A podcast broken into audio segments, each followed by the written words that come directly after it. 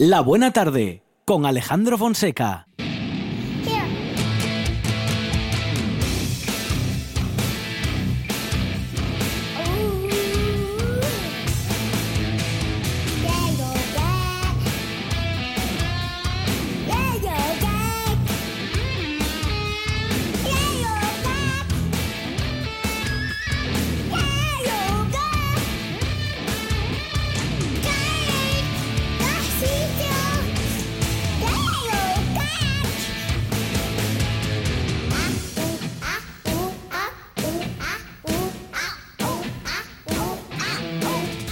Momento para seguir hablando de música, bueno, hablando y escuchando buena música, Monchi Álvarez, porque es viernes y nos acercamos a la gran descarga con, con Zalo 666. Aquí está. Zalo. Zalo, ¿qué tal? Buenas tardes. Buenas tardes. Bienvenido a la Calambrazos tarde para más, ¿eh? todos. Sí, señor. Eh, je- ¿Cómo? Claro, la gran descarga. Ya que Bueno. de calamares, calambrazos. oye. Sí, sí, sí. Esta sección tiene que patrocinarla el Ayuntamiento de Cangas del Narcea. Por lo de la descarga, ¿eh? Claro. Sí, por ejemplo. Bueno, bueno. O Hidroélectrica del Cantábrico también. Eh, sí, esos van a patrocinar menos, ya se lo digo yo. Bueno, tarde o minutos para que en la tarde también eh, nos acerquemos al heavy metal eh, por aquello de justamente poder, en fin, eh, escuchar de cuantos más palos musicales mejor y para acercarnos, eh, en fin, a los clásicos del heavy metal, Zalo. Exacto, vamos a intentar que todo aquel que esté escuchando la radio ahora le apetezca pues pasar un rato con rock más duro y si conoces bandas pues las disfrutes y algunos temas que seleccionamos aquí un poco rebuscando, no están trallados como están a veces algunos muy sobaos y algunos que, que no conozca la gente, algunos grupos. Así Muy que bien. vamos a empezar con Warcry, un grupo asturiano muy popular, de lo Mm. mejor que hay dentro del género Panamá Nacional, europeo, podríamos decir también, eh, mucho éxito en Latinoamérica. Se forman, empiezan su andadura en el 87, cuando el cantante, el actual cantante Víctor García empezó con la guitarra, se compró una guitarra, como pasa muchas veces, va a montar una banda, la llamó Sí. Warcry, y ahí empezaron. Luego pues hubo un momento en que entró en Avalanche como guitarrista, pausó la banda, salió, volvió a reactivar la banda, eh, volvió a entrar como cantante ya en Avalanche y dejó la banda, y luego lo expulsaron de Avalanche porque mm, eh, él y el batería querían seguir trabajando con Warcry y eso pasa a veces en los grupos, ¿no? Que es como, no, no, aquí o estás Claro, 100% o, el, o el proyecto o este o aquel. Exacto, entonces Mm. Patada y ahí están, pues eh, codeándose con Avalanche dentro de Asturias, dentro del género heavy metal Ujú. de lo más popular y, y muy respetados Warcry. Esto que suena a fondo es un tema que se llama Vampiro, ya que estamos en Halloween, ah no, no estamos en Halloween. No, pero no importa, ¿eh? Sí, pero el Podemos celebrar el, Halloween el también. ambiente sigue siendo de Halloween. Sí, sí, Si sí. queréis lo celebramos otra vez.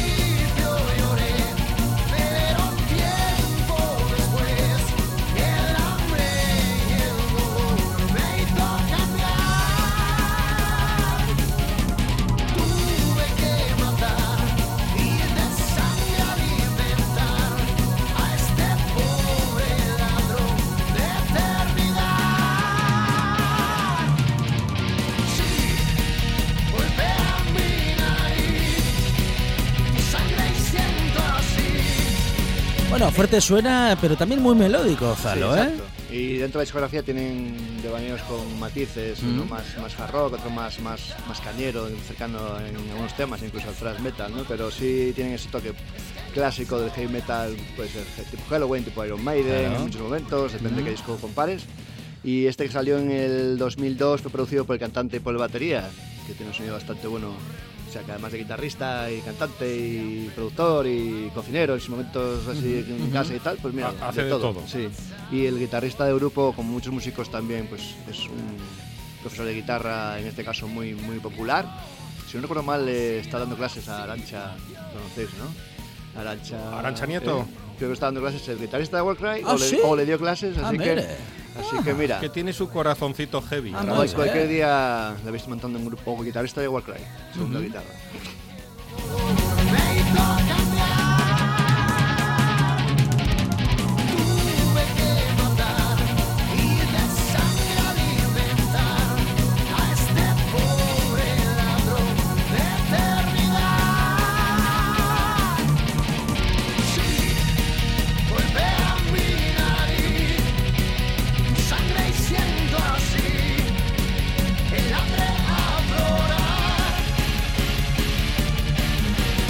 Cry, primera propuesta de esta tarde en la gran descarga de Zalo 666, que sigue con más propuestas de heavy metal. Sí, dejamos a Warcry que están en pausa, ahora está por ver si siguen después de un descanso, si lo dejan definitivamente. Y vamos ahora con Def Leppard y un viejísimo tema de su primer disco. Clasicazo. Eh, conocéis a Def para muchos a lo mejor en la época más comercial, pero vamos a rescatar un disco de la época más heavy metal clásica, cuando empezaron con Iron Maiden y Saxon, entre otros, a, a hacer popular el género en Inglaterra. O sea, cuando molaba más, cuando para los amantes del género molaba Exacto, más que Def Leppard, después. Cuando eran más primer- auténticos. Claro. Eh, pues eso, este primer disco contiene este tema que va a sonar que se llama Wasted, eh, compuesto por el guitarrista fallecido Steve Clark, que murió en el 91 por mezclar alcohol con medicamentos y Sí. estas cosas que pasan a Eso veces, que- accidentes lo que hay. tiene. No es bueno mezclar. No. No. Y este disco salió en, en marzo del 80, el 14 de marzo del 80. Mm. Lo produjo Tom Allen, un productor que es muy conocido por haber producido a Judas Priest. Ah, Estuvo de sí. asistente en discos de los, de los Black Sabbath y este pues lo Oh, produjo bueno. Tom Allen. Entonces ya tiene un, ese, ese disco tiene muy buen sonido para lo que es el primer disco de un grupo. Y la compañía de management que lleva la banda lleva Metallica también. Entonces hay, hay un montón de factores ahí que les ha lanzado al estrellato mundial. Los 80 fueron muy importantes para ellos. El batería tiene un brazo menos porque tuvo un accidente de coche. Ujú. Eh, y luego adaptaron su batería, una batería electrónica Ajá. para que pudiera hacer con los pies Con y la mano que tenía toda la, Ah, la- qué la bueno. historia. Ujú. Y ahí está, dando guerra todavía. Y hasta ha tenido episodios de violencia con, con su mujer, aunque sea con su brazo, Madre un mía. aeropuerto. O sea que Pero- hay que decir a la gente que ni con un solo brazo hay que pegar ahí. No, no, A claro. nadie, Eh, no, o sea, No, no. mucho cuidado con eso. Bueno, eh, título, título y, e intérprete. Mira la canción Wasted de Def Leppard del disco On Through the Night del año 80. A ver si os gusta.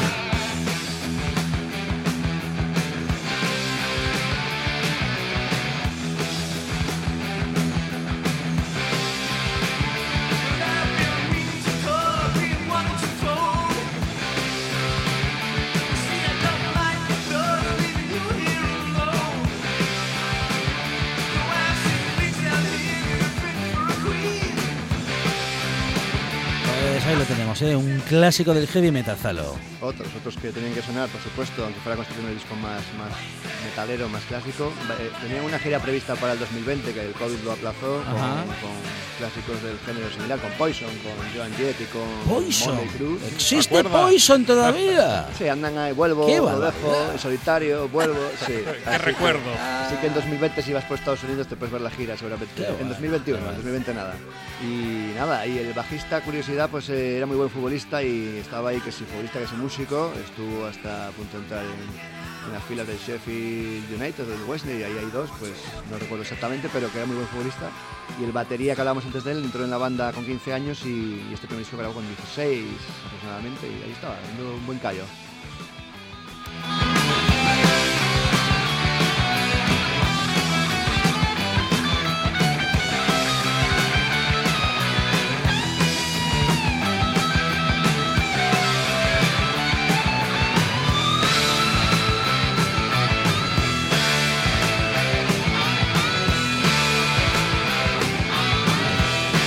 Pues vamos ahora con la última de la gran descarga, Zalo. Vamos con eh, unos madrileños Muro que eh, practican, practic- sí, están, están activos todavía ahora con una cantante femenina, con, con Roxa, que sustituyó al mítico cantante Silver y ella ella llevaba el merchandising de la banda y tocaba en un proyecto de versiones con la batería de Muro. Vamos a poner un tema del último disco que grabaron Muro, todavía con Silver en la voz. Eh, el disco se titula El cuarto jinete, salió en 2013 y el tema es Sobrevivir. Y son un gran exponente del speed metal y la música más dura dentro del panorama, pero tienen muchos toques de grupos como Acep, como Judas Priest y grupos de corte más heavy clásico. Según qué canción agarres, pues tienen más toques potentes tipo thrash metal, speed metal tipo más Metallica o Testament y, en otros son más eso, más clásicos, más heavy metal clásico.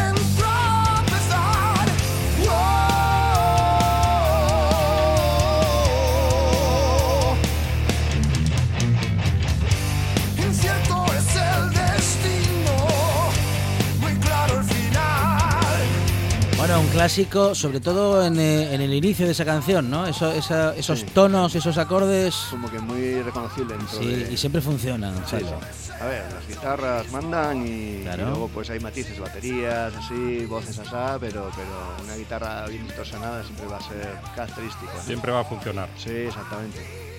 Y nada, este grupo pues comentar algo más que sacaron un disco en inglés, Mutant Hunter, en los 80 a finales, que intentando pues un poco abarcar el mercado internacional, quedó ahí y, y han tenido varios parones en su, en su recorrido, haciendo un proyecto paralelo como Venganza con un par de componentes de Bush, en la voz estaba el cantante de Muro y, y funcionó bastante bien también ahí en los 90, hubo una época dura en los 90 y bueno, y este rescate de este disco que está bastante olvidado ahí, salió en un momento en que había tanta música en el mercado y quizá pasó un poco desapercibido, así que espero que os haya gustado. Bueno, lo recordamos, lo recordamos. El disco entonces se llama El cuarto jinete. 2013. Muro. De, De Muro. Muro. Sí.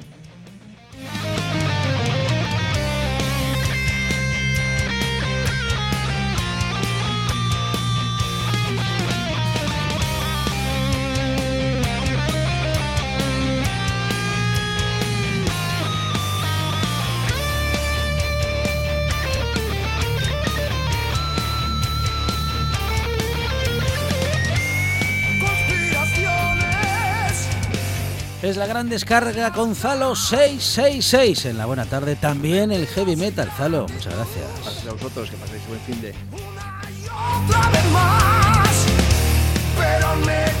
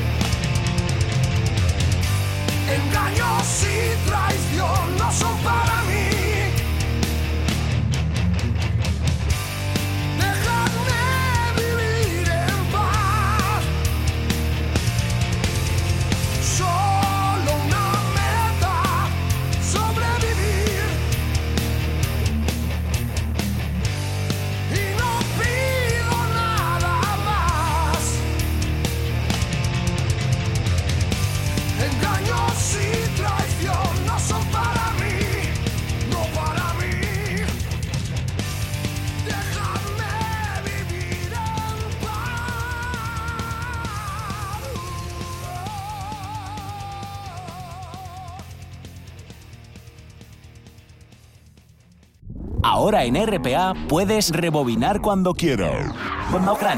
Rebobinar cuando quieras. Accede a www.rtpa.es y disfruta del servicio a la carta de RPA.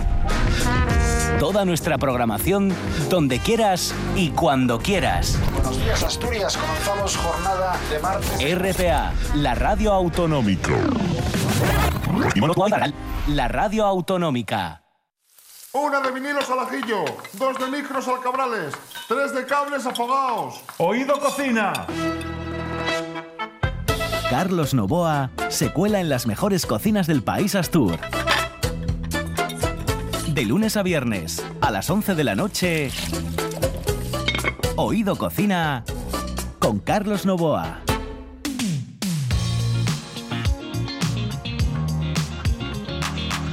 La buena tarde con Alejandro Fonseca.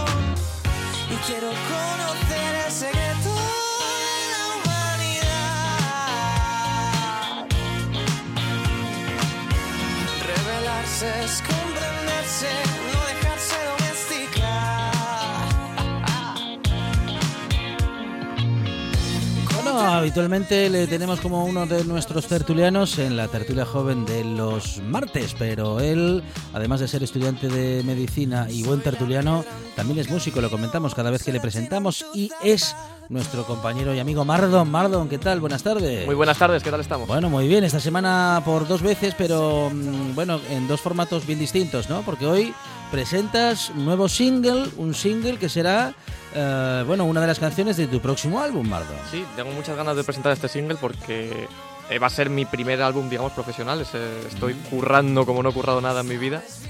Y la verdad es que me hace mucha ilusión que sea esta la que lo presente, porque me parece una canción con muy buen rollo, Mm. que en estos tiempos es algo que necesitamos bastante. Sí, sí.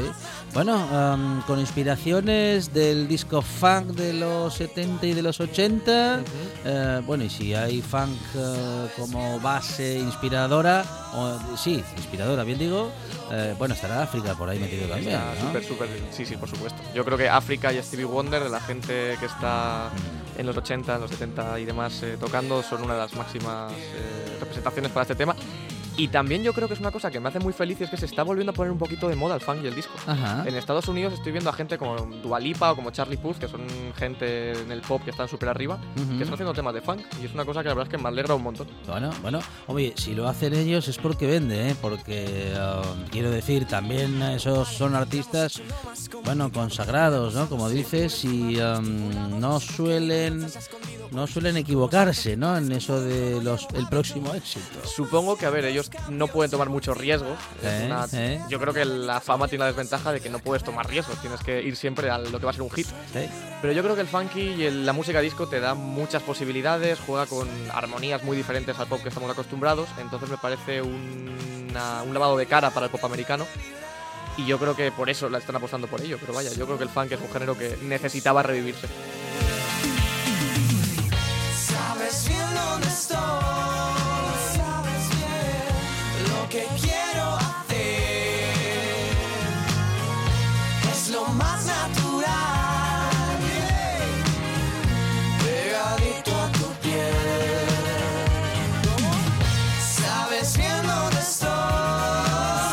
lo dices, sabes bien dónde estoy, título de este single Mardon, bueno, pues canción nuevecita que, mm, bueno, es como decimos la primera de tu próximo álbum. Ah, esta canción yo creo que tiene algo que ver con el confinamiento, ¿no? Sí, esta canción surgió estando, como habíamos hablado ya alguna vez, en Erasmus, estando Mm, en Croacia, allí sentado en mi casa sin poder salir. ¿Cierto? Y- Que- ah, sí, sí, que recordamos que hablamos con Mardon directamente desde, desde Croacia. Ujú. Llegamos a hablar en directo, sí, sí, ¿no? sí, sí, sí. sí, sí. Justo ahí estábamos también sacando una cover y demás que había hecho ahí y a la vez estaba trabajando en este tema con mi primo, que es Andy Punto, que es el artista que también colabora con esta canción. Y lo cierto es que me ayudó bastante durante el confinamiento, ya que ese buen rollo al final lo transmitía y conseguía mantener un poquito, digamos, la estabilidad emocional, que en esa época es una cosa que necesitaba. Y espero eh, que ayude también a la gente ahora que estamos otra vez de vuelta con toda esta movida. Ujú. Si consigue hacer que baile un 1% de lo que he bailado yo esta canción, yo creo que me doy por satisfecho.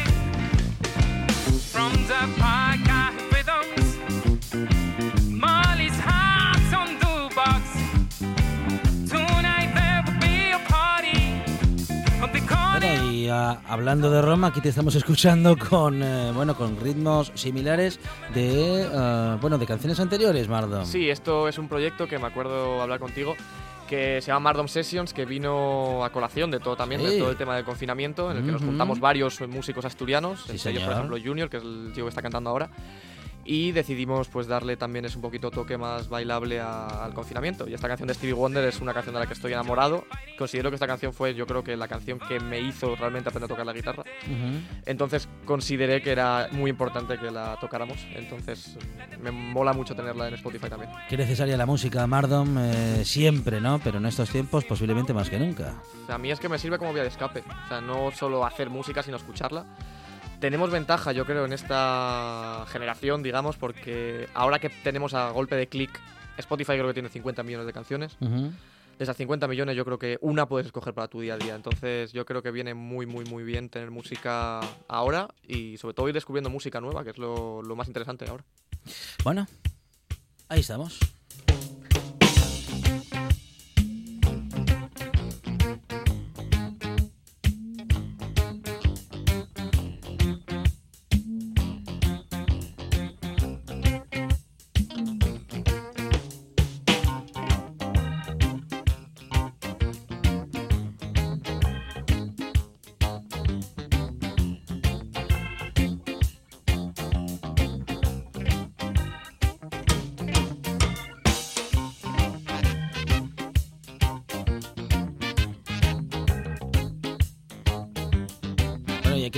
Escuchando justamente la versión original ¿eh? de la canción que mencionaba Mardom y del artista siempre conocido como Stevie Wonder.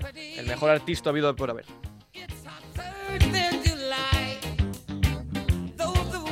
¿Quién pudiera no ser tan como, como- no, no tan grande como Stevie Wonder, pero en todo caso tener, pues yo qué sé, ¿no? El 20% de la capacidad eh, de- como compositor.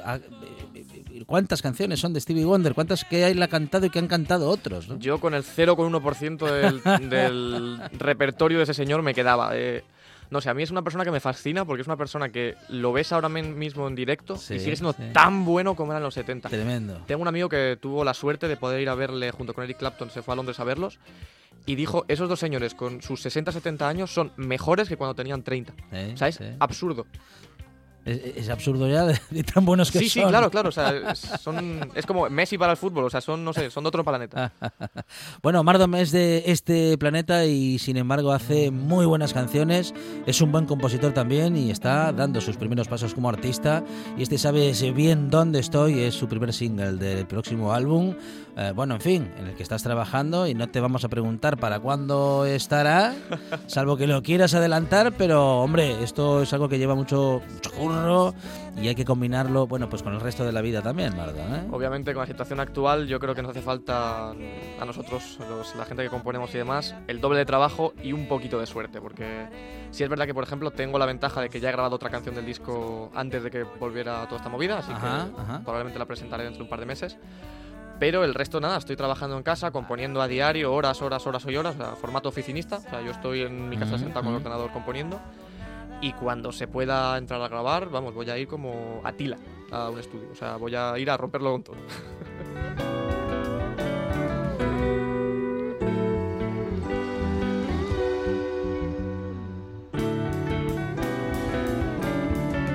Mardom ya está en Spotify, eh, podemos encontrarle allí, podemos escucharle. Bueno, hay mucha música en Spotify y alguna también pasa por esta buena tarde. Mardom, muchísimas gracias y Muchísimas gracias. enhorabuena. Muchas gracias.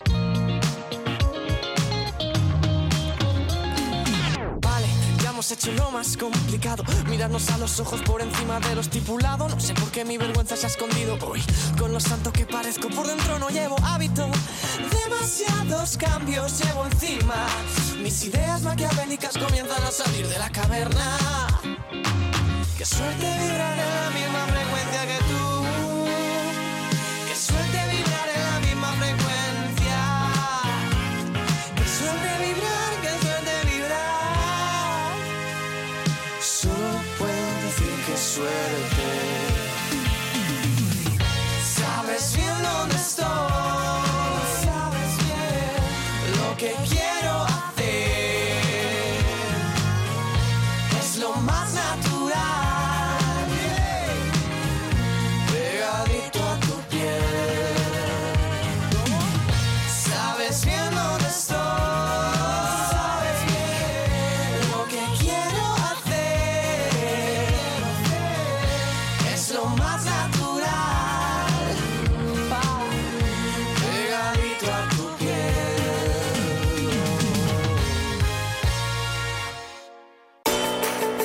toda Asturias. En toda Asturias. RPA. RPA.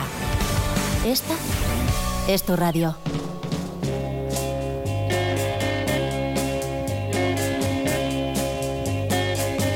Yo quisiera saber lo que piensas de mí. La buena tarde. Soy un tipo muy raro, pero no me importa. El mundo es así.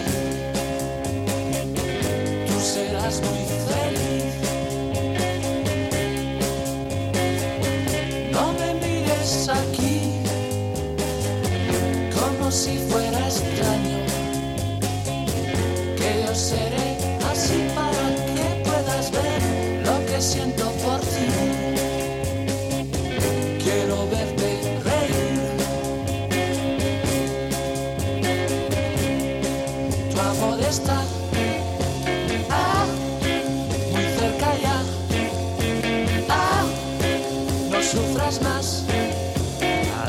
Isvilla, ¿qué tal? Buenas tardes.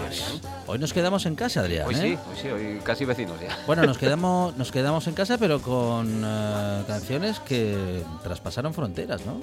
Bueno, sí, algo. No lo sé si, tuvo mucho éxito fuera. Ujú. Mickey y los Tonys. Sí. Mickey en solitario sí, luego. Ujú. El chico de la armónica, que fue un pelotazo a nivel europeo. Hay por ahí 300 versiones, todo aquello de. Como era aquella que fue Eurovisión, enséñame a cantar, era aquella que fue, fue Sí, Eurovisión. sí, sí. La otra de Fräulein no sé qué, que cantaba ahí, tipo Ujú, ujú.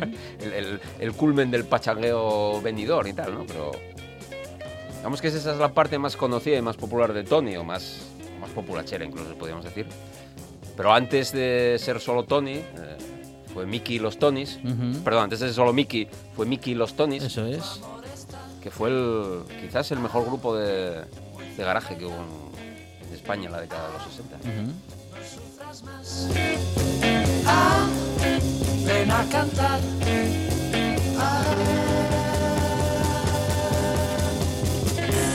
Pues este será el tema de conversación hoy con Adrián Esvilla, Miki y los Tonys, su bueno, sobre todo su música y su historia, Adrián. Sí, un poco de, de- digamos, hasta la época dorada, ¿no? De, de mediados de los 60, cuando hacen la película donde sale esta canción, Megatón Yeye, y un poco adelante, ¿no? haciendo un poco de, de revival. Se fundan, es uno de los grupos pioneros, además, del, digamos, de la música beat en España. Sí, sí. Pues se funda en 1960, había muy pocos grupos anteriores, estaban quizás los Shakers, que creo que se fundan un año antes, un par de años antes, ¿no? Lo funda Tony del Corral y que era el guitarrista y Fernando Argenta. Fernando Argenta, hijo de Adolfo Argenta, que fue director de, Radio, de Radio 3 y de Radio 1, creo Sí, que también, y muchos años presentador del conciertazo. Murió hace, murió hace pocos años, además, bastante joven murió. Y, Argenta, claro, era un, era un músico de formación clásica, era un músico de conservatorio, y eso explica mucho el, el nivel de calidad instrumental y musical que tenían los Tonys, pese a que grababan, como la práctica totalidad de, de grupos españoles de la época, en condiciones pues bastante precarias y un poco todo ahí a, a, matacaballo, ¿no?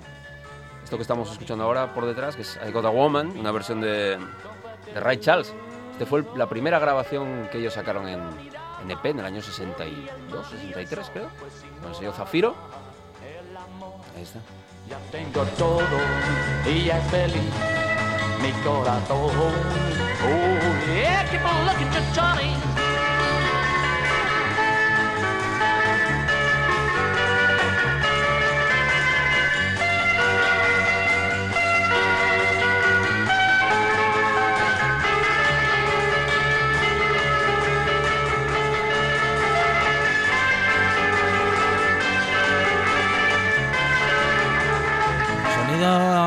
Camino entre el rockabilly y el surfer. Sí, sí, es, ellos hacían bastante, muchos instrumentales surf Ujú. y tenían ese tono, llevaban el rhythm and blues y el soul y lo llevaban eso, esa órbita casi rockabilly, mm, eh, pre-rock and roll, ¿no? Eh, Post Elvis, tal, todo este- Chuck Berry, todo, esto, todo este rollo, pero que versionando eso a Ray Charles, un músico eh, más orientado al piano y al soul, en cambio aquí hay un- unos puntos de guitarra tremendos por ahí detrás, ¿no? Eh, Vicky se incorpora, tenía 16 años cuando, cuando comienza a cantar con ellos. Tenía, tenía más cara que espalda el hombre. Era hijo de, de un diplomático. Ajá. Y tenía una, una particularidad en el mundillo este del pop español también, que era que cantaba en inglés perfectamente, porque hablaba inglés, hablaba francés, hablaba Ujú. varios idiomas. Y, y empezaron a moverse gracias a él, o gracias a la presencia de él, pues, pues lo, lo que se llamaban las matinés, ¿no? En, en Madrid, que eran los conciertillos esos que se organizaban, los organizaban los institutos, los organizaban eh, las universidades, Ujú. tocaban en el, en el Hotel Hilton, por ejemplo, tocaban en el Palace. Y luego, pues las famosas matines del, del Price, donde compartían escenario pues, con grupos como los Relámpagos, los Pequeñiques, los Pequeñiques, nada menos, ¿eh? Ujú. Los estudiantes y, y los... donde estaba Fernando Arbex, ¿no? Los estudiantes estaba Fernando Arbex, que se fue luego a fundar Brincos, por ejemplo. Ujú. Estaban también los Shakers, con el guitarrista que sustituyó a Fernando Argenta cuando Fernando Argenta en el año 65 se va a la Mili. Lo sustituye como guitarrista, es el guitarrista de lo que eran los Shakers de aquella. Este, este fue su primer éxito. Es una versión del Sospecha, que cantó Elvis y cantó bueno, un montón de gente. Una canción de Doc Pomus. Un poco representativa de lo que hacían en, digamos, en, la- en los primeros dos o tres años de ellos como, como banda. No creo en tu sospecha de tu querer. Si al atardecer cuando el sol se da no estás conmigo, pienso que estarás disfrutando más con otro amor. Cuando al conversar sin querer tú estás en otro sitio. Creo que tú piensas en ese amor que no soy yo.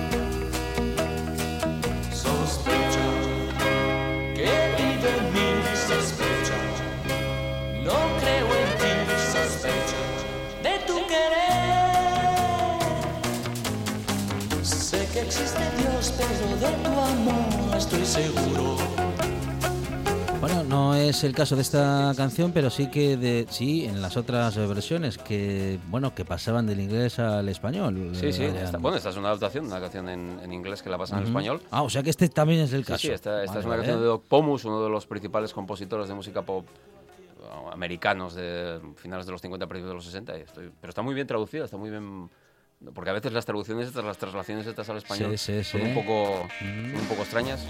Esta- esto, es, esto es la primera obra maestra suya. Esto es Sulfur Soap, jabón de azufre. Esto es un pepino.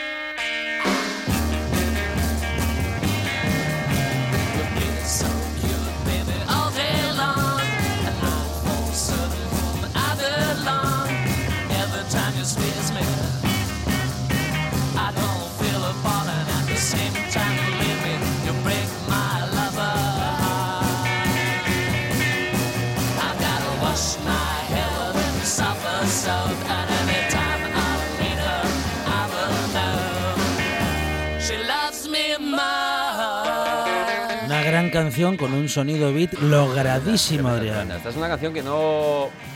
que tú te la encuentras en uno de los primeros discos de los. Kings, o en los discos de los Sonics, o en los primeros discos, que sé yo, de los Strokes o de grupos así británicos, y dices, "Hostia puta, vaya pedazo de canción, de las mejores suyas. Y es una canción, es una canción original, excepto la de los particulares de Mickey y los Tonys a partir del año 64 por ahí, es que trabajan prácticamente solo con originales, empiezan a dejar de hacer eh, versiones, que era una cosa que mm, bueno, daba mucho juego, ¿no? Hay muchos grupos muy buenos españoles paralelos a ellos que erigen la, la carrera casi sobre versiones. Los Silex, por ejemplo, que tienen un sonido garaje también muy potente, los Cheyennes, eh, los Salvajes, yo, eh, Jorge Querol con los Gogos, los Gatos Negros, los, los de la zona de Barcelona y tal, los brincos al principio incluso. Los brincos enseguida empiezan a trabajar material propio también, ¿no? Aquí esta canción se nota el cambio de influencia tremendo, ¿no? Lo que estábamos hablando a vosotros, ¿no? Eran el surf, los Shadows, por ejemplo, tenían mucha influencia sobre ellos en los primeros discos. Y aquí ya se ve que han descubierto, han empezado a, a descubrir los discos de la- lo que se llamó la invasión británica, a escuchar a los primeros Stones, a escuchar a los, a los Beatles, a escuchar a esto, a los Kings, a los Animals y tal. De hecho, en el año 64 ellos hacen una versión de, de La Casa del Sol Naciente, que está bastante, Ujú. bastante decente. Y ahí ya se ve que están yendo un poco por delante de lo... Mira, ahí está, esta es la versión suya de, de La Casa del Sol Naciente. La pena es que, el- claro, esta, esta gente pues grababa en unas condiciones un poco de aquella manera Mm. y están conservados también las cosas de una, un poco de aquella manera y el sonido pues no les hace justicia a veces.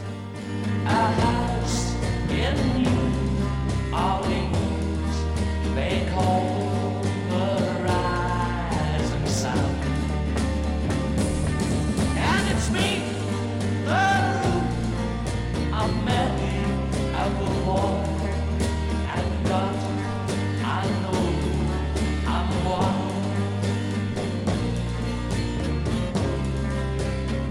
increíble que hayan logrado hacer, bueno, esto que estamos escuchando, eh, como dices, ¿no? Con unas condiciones técnicas, Sí, hombre. eh, bueno, en fin, Imagínate, bastante básicas. lo- la- las sesiones que les darían para grabar ahí sería, les darían un estudio que sería como una caja de zapatos, con un técnico que se estaría durmiendo y a ver si estos acaban pronto, que quiero ir a comer los, garbanzos. Y pues eso, pues grabarían esto en, Y además años, par de horas allí. años 60, lo 60 apunta muy bien. Fansaiz eh, por, mi, por auriculares, eh, plena dictadura. Sí, sí. Detalle eh, Pasa no, que estos, no estos grupos no les hacían ni puñetero caso porque como cantaban estas cosas de Sí, melenudos y de sí, tal, sí. pues entonces... No se entendía. Como, como no era canción protesta, todo lo que Claro. no fuera canción protesta, pues pasaba por, por- por bajo el radar, ¿no? Pero esto era más subversivo y más revolucionario Seguro. probablemente que la canción protesta, Sí, sí. porque invitaba a los jóvenes a bailar a la psicalipsis y al, y al- y al desmadre.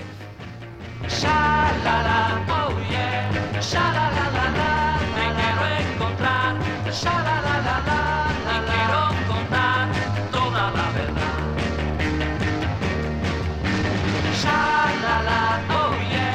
La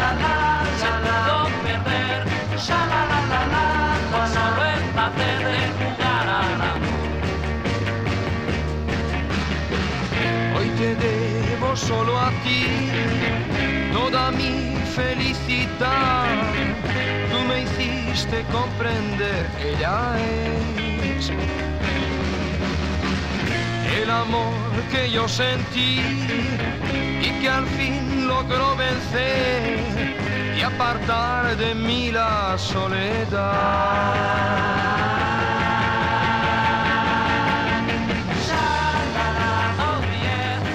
Qué bueno, qué bien sonaban y Esta- qué bien totalmente- suenan. Totalmente Beatle. esta Sí, canción, sí, totalmente sí, Beatle. Hecha con, canta con, con Juan Erasmo Mochi. Esta, era- esta era la canción central de la película esta que os decía antes, Megatón Yeye. Ujú. Es una película que dirige José Luis Yagüe, Jesús Yagüe, perdón, en el año 65.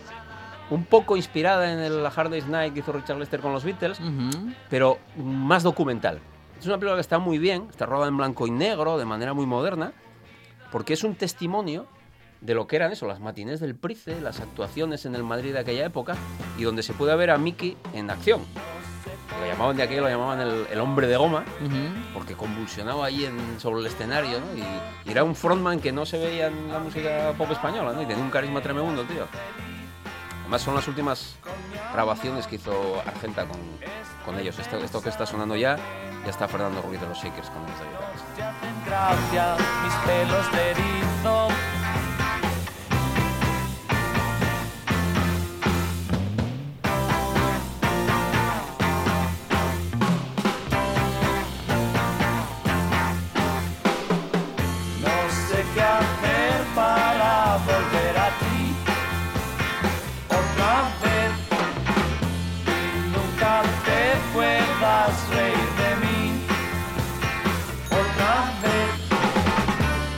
de guitarras.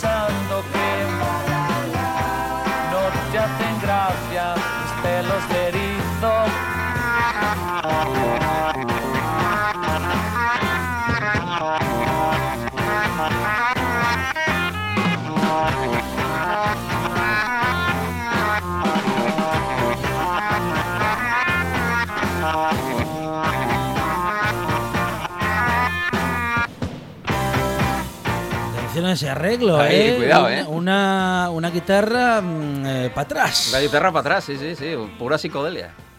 Eh, eh, introduciendo arreglos psicodélicos aquí en esta canción que es del año 68, 68. ¿Cómo lo harían? ¿Cómo, cómo lo harían? ¿Qué, Gra- grabándola y luego poniéndola al revés, al revés, de la manera más pedestre que te puedas Sí, imaginar. sí, así lo sí, hicieron, seguro. sí. La complicación técnica al mínimo. Está muy bien esta canción, está muy bien, porque de que ya estaban haciendo estos, estas canciones pop con temas así un poco humorísticos y, Mm. tal, ¿no? El- aquella de no sé nadar o la gallina que tuvo mucho éxito y tal. Y normalmente como, como caras B de eso, siempre colaban alguna cosa de estas que te deja y dices, madre mía, pero esto, esto es como otro mundo.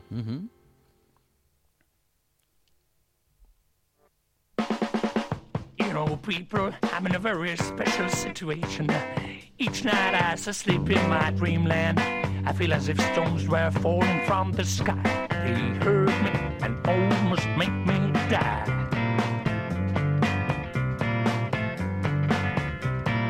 Daddy wouldn't believe me. Mommy, she wouldn't try. When I was just a young man, so many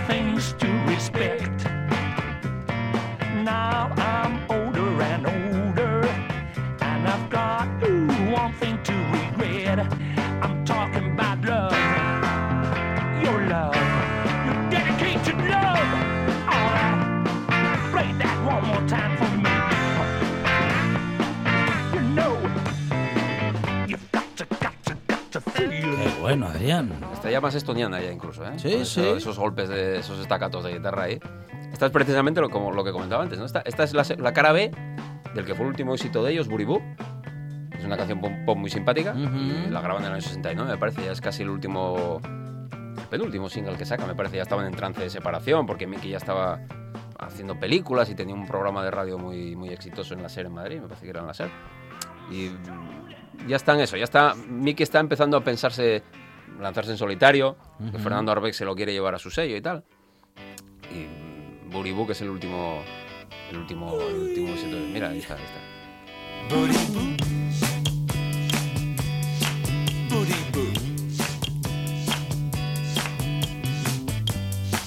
Acostúmbrate a pensar que ya estás sola.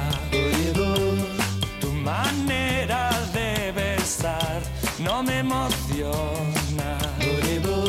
Por eso te dejo. Estás ya muy lejos. Hay otra en mi vida sin complejos. Acostúmbrate a pensar en mis encantos. Óyeme, querida, tú no vales tanto. Por eso te dejo. Estás ya muy lejos. Hay otra en mi Bueno, también contando historias, Adrián, ¿eh? Muy bien. Bueno, Miki los Tonis, hay algunas canciones que mm, si no conoces a la banda, nadie diría que es No, una banda española. Sobre ¿no? todo eso, sobre todo cuando las que hacen en inglés, que tienen ese. Bueno, eso es lo que decía antes, ¿no? Mickey hablaba bastante bien el. daba el pego, digamos, ¿no? Ujú. y, y tenía un sonido muy fuerte, muy sucio, que quizás no asocias tanto al. Sobre todo a los grupos de la zona de Madrid, que eran más tipo brincos, ¿no? Que eran. tenían un sonido un poco más cristalino y tal. O, aquí en España en aquella época hubo. Mira, es, es Up and Down, por ejemplo. Este, es otro. Este es otro misil,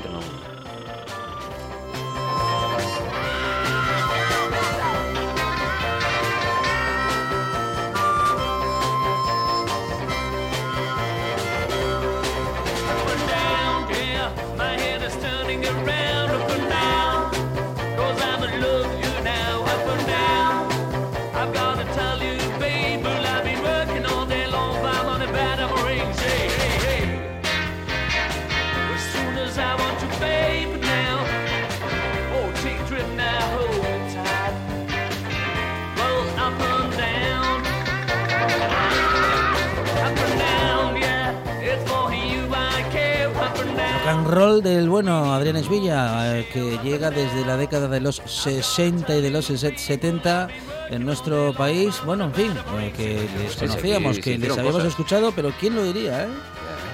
Te imaginas, piensas ahí, oh, Miki, el chico de la armonía, con aquellos pantalones de cuadros de campana y tal.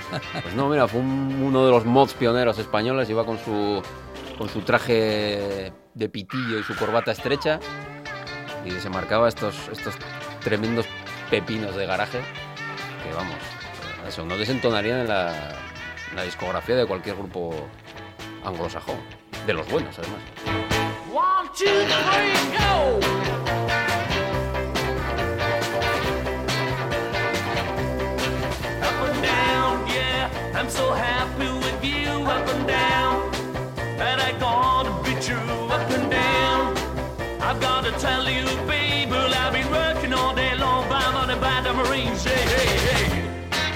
Es Adrián Esvilla, es la banda sonora de nuestras vidas. Cada semana Adrián nos acerca la música y su historia. Adrián, muchas gracias. Hombre, va a servir.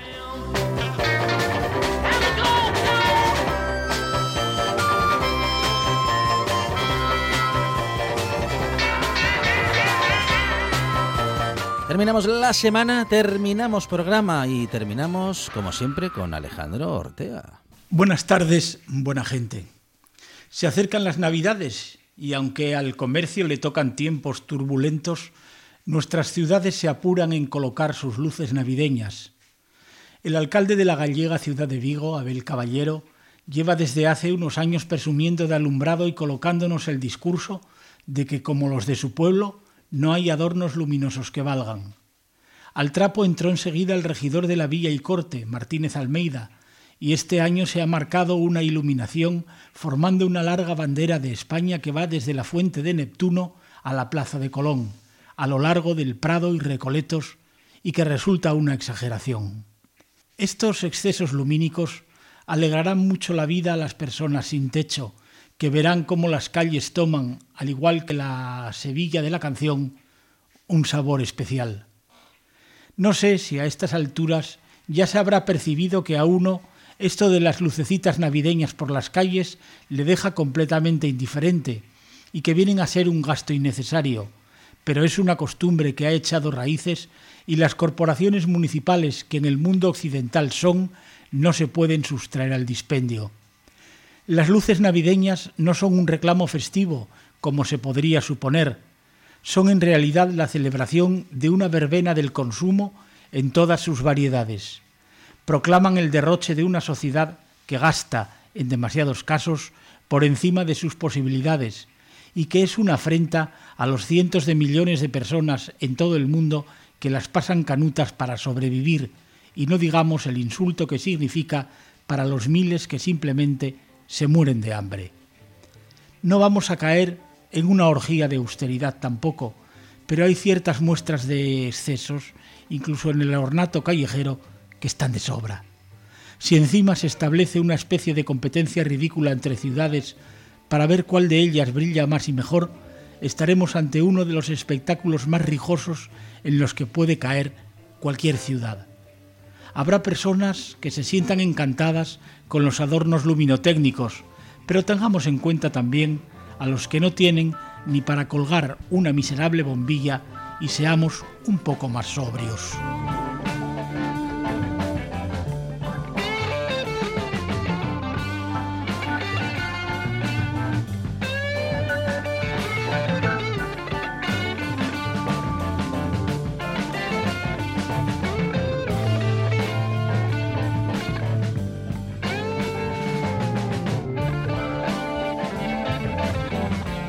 Está Mick Taylor dándolo todo, igual que el equipo de la Buena Tarde, Juan Saiz Pendas, Sandra González, eh, Monchi Álvarez y un servidor Alejandro Fonseca. Lo hemos dado todo, hemos hecho lo mejor que hemos podido. Ojalá que hayamos cumplido con sus expectativas. Otras cuatro horas de radio que ya quedan inauguradas y clausuradas, pero bueno, la radio sigue, llegan los deportes, la información, noche tras noche y oído cocina. Nosotros regresamos mañana, no, el lunes, el lunes. A partir de las 4 de la tarde estaremos aquí en RPA con más buena tarde y más radio.